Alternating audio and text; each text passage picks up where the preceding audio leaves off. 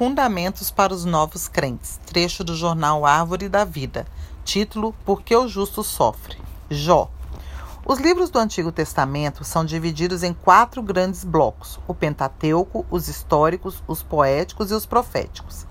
Nessa edição, vamos considerar o livro de Jó, o primeiro da seção poética. Esse livro nos ensina como a sabedoria divina pode ser expressa nas experiências de sofrimento.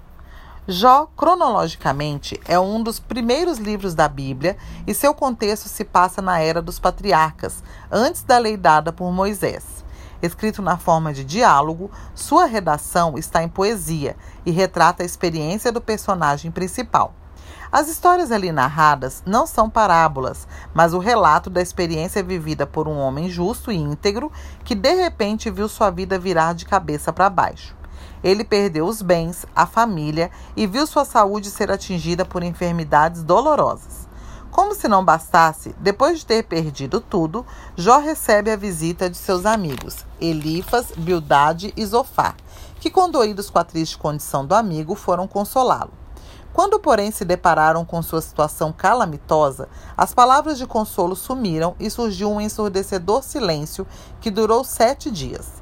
Eles estavam horrorizados com o que viam e não podiam acreditar que aquilo era sem propósito. De repente, quando começaram a falar, todos a uma, concluíram que a razão do sofrimento de Jó era o seu pecado. Jó, que até aquele momento não havia blasfemado ou murmurado com Deus a respeito de sua condição, passou a falar em defesa própria, não aceitando que seu sofrimento tinha origem em seus pecados. Afinal, ele era homem justo e íntegro. Quando todos haviam dito suas palavras e conclusões erradas a respeito do caso de Jó, eis que surgiu um jovem chamado Eliú, que exortou Jó a se humilhar e submeter-se à vontade de Deus, pois acreditava que havia algo medicinal em todo aquele arranjo divino. Após todos terem se pronunciado a respeito do caso de Jó, Deus apareceu no meio de um redemoinho, direcionando a Jó uma série de perguntas com o objetivo de convencê-lo de sua ignorância. Todas elas se relacionavam com a maneira como Deus administra o mundo natural, contudo, Jó não pôde responder a nenhuma delas. Se ele não conseguia compreender os mistérios naturais, quanto mais os espirituais, onde residia a razão de seus sofrimentos. Os sofrimentos de Jó não se relacionavam com causa e efeito, nem eram castigo ou disciplina de Deus. Antes, faziam parte da providência divina na vida dele. Por meio dos sofrimentos, Deus tinha a intenção de instruí-lo e fazê-lo amadurecer. Jó tão somente deveria confiar nos planos de Deus, crendo que ele usa todas as circunstâncias pelas quais passamos para um bem final.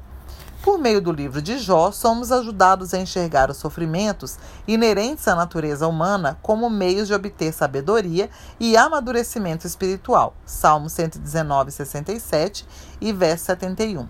A infinita sabedoria de Deus faz com que ele nunca erre em seus caminhos. Seu grande amor não lhe permite causar-nos mal, e seu supremo poder faz com que seus propósitos não sejam contrariados. Amém.